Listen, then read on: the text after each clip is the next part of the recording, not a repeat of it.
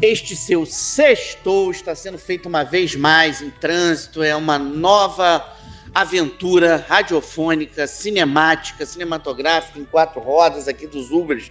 Nós já somos sócios da Uber aqui nessa nossa reflexão semanal sobre cinema. Queria chamar, queria chamar atenção aí para vários tópicos. Primeiro, lamentar a morte nessa quinta-feira, uma semana de grandes perdas. Gal Costa, Rolando Boldrin, do Sargento Pincel, Roberto Guilherme, que trabalhou anos a fio com os Trapalhões e nos deixou aí nesse na quinta-feira.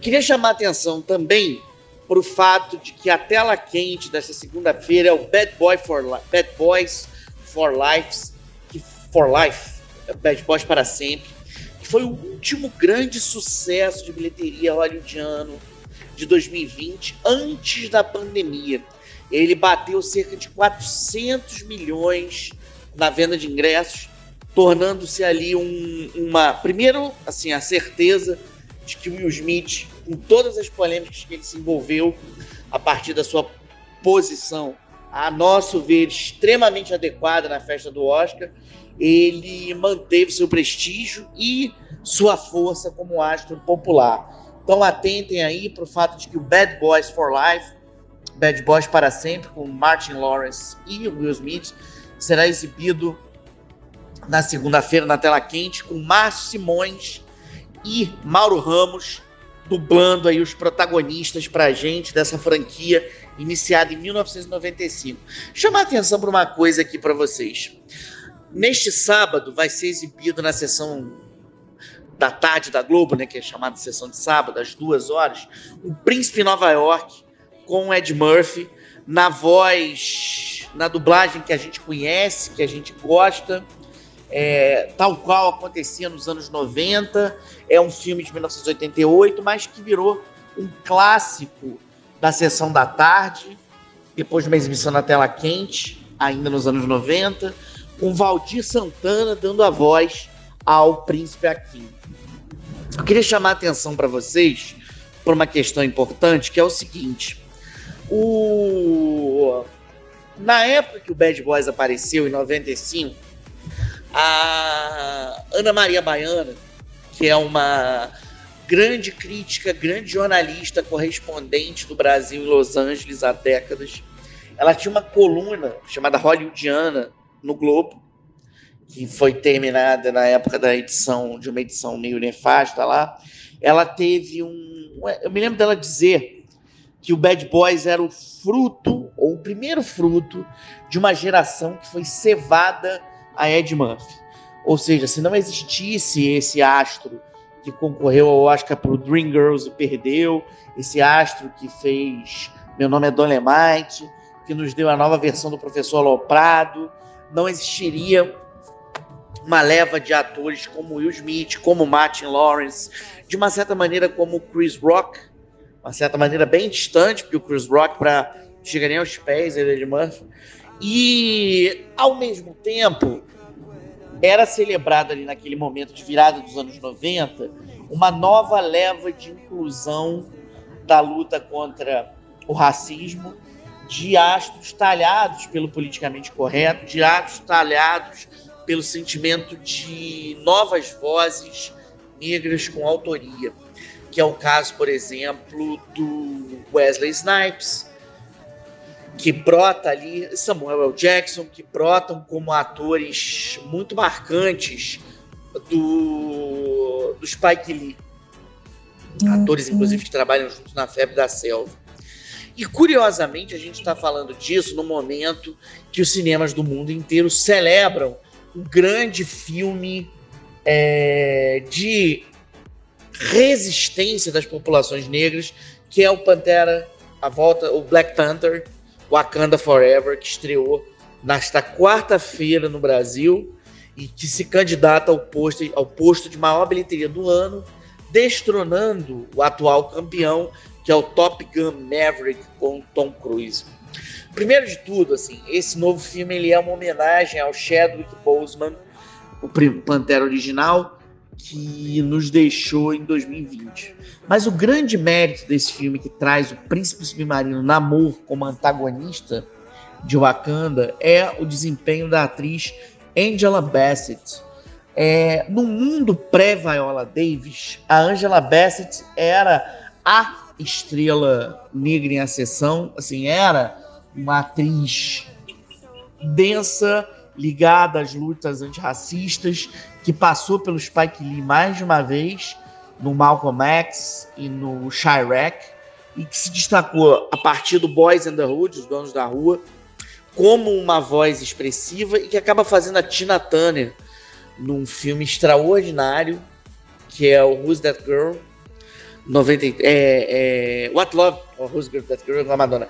What Love Gotta Do With It. É, que esse é um grande sucesso que inclusive indica, dá uma indicação a ela ao Oscar e dá uma indicação ao Lawrence Fishburne como Ike Turner, né, o marido da cantora. A Angela Bassett sempre foi uma atriz de múltiplas, múltiplos alcances. E ela repete isso no papel da rainha Ramonda, que é a soberana de Wakanda no momento que o T'Challa morre no início do filme a partir de uma doença e do impasse em relação à existência da flor que dá os poderes aos Panteras Negras, enfim. Então a gente tem de novo uma representação bastante tecnológica de uma África propositiva, de uma África quase mítica, uma África de histórias em quadrinhos.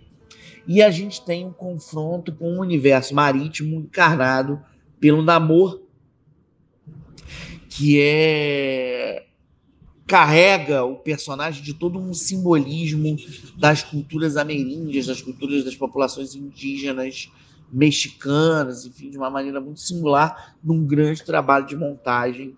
É, embora o filme seja palavroso aqui e ali, é, ele tem bastante vantagem, é, bastante força, bastante potência. Novidade já já para vocês no Sextou!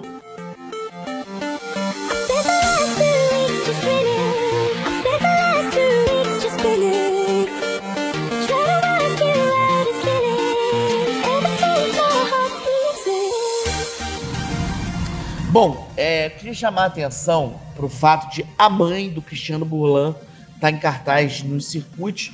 É um filme que chega laureado no Festival de Gramado, melhor atriz, melhor direção, melhor desenho de som. O Festival de Gramado ainda é o festival mais popular do país quando a gente pensa, mesmo no cenário do filme de autor, no cenário dos grandes, das grandes produções brasileiras. Houve numa certa, num certo momento uma tentativa de esvaziamento de gramado, né? uma série de crises pelo qual o festival passou, principalmente a partir de uma alfadada, malfadada edição de 2014. E, mas ele ainda tem um peso muito grande de radar das vozes autorais. A Mãe é um grande estudo sobre o mito da mãe coragem do Brecht, numa São Paulo povoada pela violência, pela violência fardada, a Marcela Cartacha é uma ambulante cujo filho desaparece e ela vai fazer de tudo para buscar e rever esse filho na cidade, o que a coloca no ramo de bastante problemas. É, encarando sozinha toda uma estrutura de violência que vem da base da polícia em terras cariocas, em terras paulistas do sudeste do Rio de Janeiro. É, então isso tudo está ao alcance de um clique, basta entrar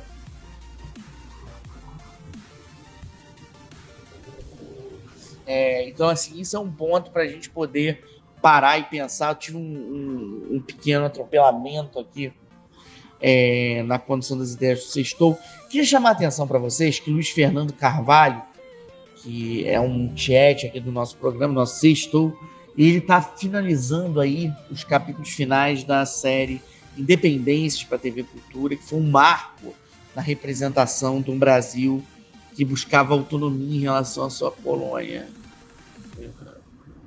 É, então, tudo isso acho que a gente precisa prestar atenção aí.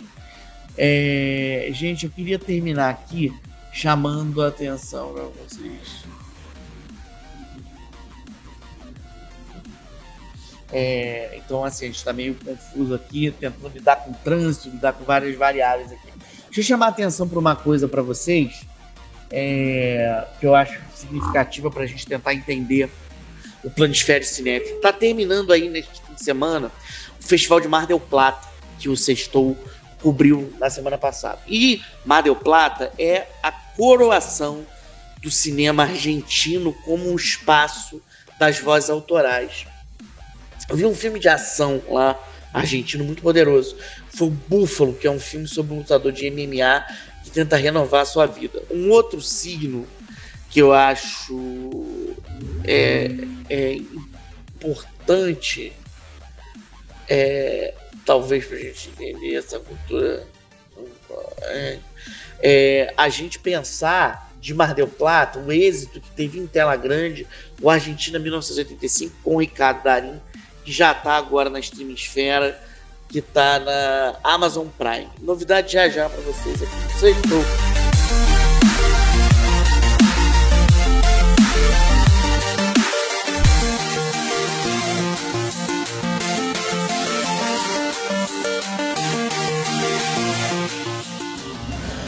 O seu sextou desta sexta-feira, queria chamar a atenção para outros detalhes de Mar del Plata aí para vocês que é, eu chamei a atenção do Búfalo, né, que é uma produção argentina, chamei a atenção do Argentina 1975.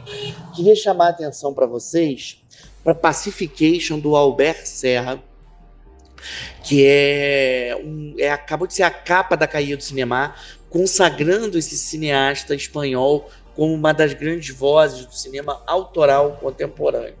É, queria chamar a atenção para o fato de que eu encontrei uma cena cultural muito forte de reinvenção na Argentina, agora com Mar del Plata, tentando correr atrás do prejuízo deixado pela pandemia. Mas o grande filme que eu vi lá foi 30 Dias com Mies, um trabalho maravilhoso da Pilar Gamboa e do Adriano Soares.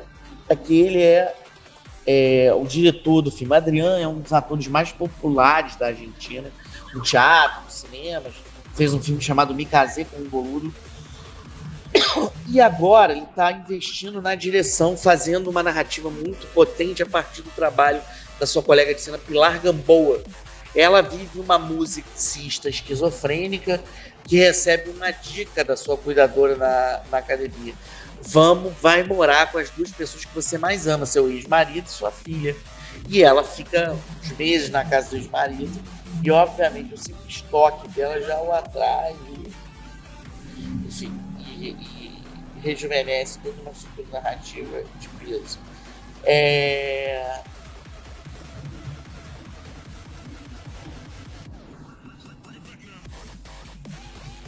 É, deixa eu dar mais um toque aqui com vocês. A gente está tendo várias quedas de som aqui no sexto hoje. Queria chamar a atenção para vocês para um outro detalhe, né? Já que eu estava falando de Mar del Plata, dos nossos vizinhos aí. Mar del Plata também exibiu o World Cup do Hong Sang-soo, que é um mestre do cinema coreano, acompanhando uma vez mais as suas discussões sobre gentrificação e sobre mudanças internas das pessoas, a partir de uma narrativa de amizade que se constrói no momento em que um, um cineasta sul-coreano tenta reencontrar a filha que sofre problemas é, de movimentação. Então, acho que tudo isso conta aí para vocês assistirem. Já já novidades aí do seu sextou mais curto de Mar del Plata.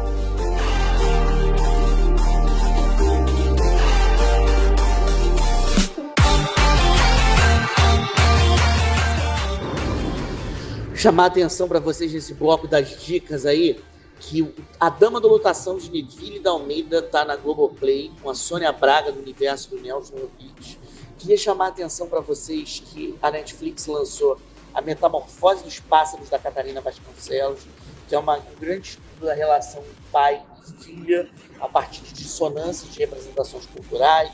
Queria chamar a atenção para vocês que tem James Gray, a Ouro, na Amazon, Z, a Cidade Perdida, a Imigrante, né, o Era Uma Vez em Nova York, e Os Donos da Noite, o the Nights, com Joaquim Fênix no Universo do Crime, e tem Eduardo e Mônica na Globoplay. É, eles completam, que nem feijão com arroz, vale a pena ser visto. É, queria chamar a atenção para vocês também para a leitura do Batman, do Eduardo Risso e do Brian Nazarello, está à venda nas bancas. A gente fez um sextor mais curto, mais ligeiro, mais aberto aí aos olhares, ouvidos e às atenções de vocês. Lembrando que o Pierre Pontes Gaudioso, que é o jurista da Penha, que é o tango da Penha, que é o bandoneon da Penha, está nos escutando com bastante atenção. Sexto.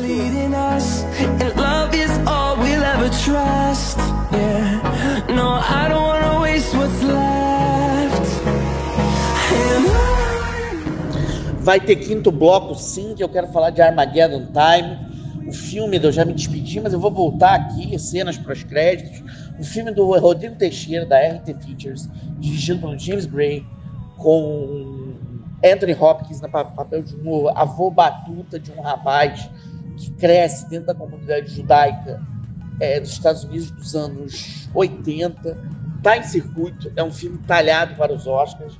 O, o, o Gray tem tudo para concorrer, pelo menos ao prêmio de melhor direção, de melhor, enfim, roteiro. E uhum. que esse filme já está ao alcance da gente aí nas telas de cinema.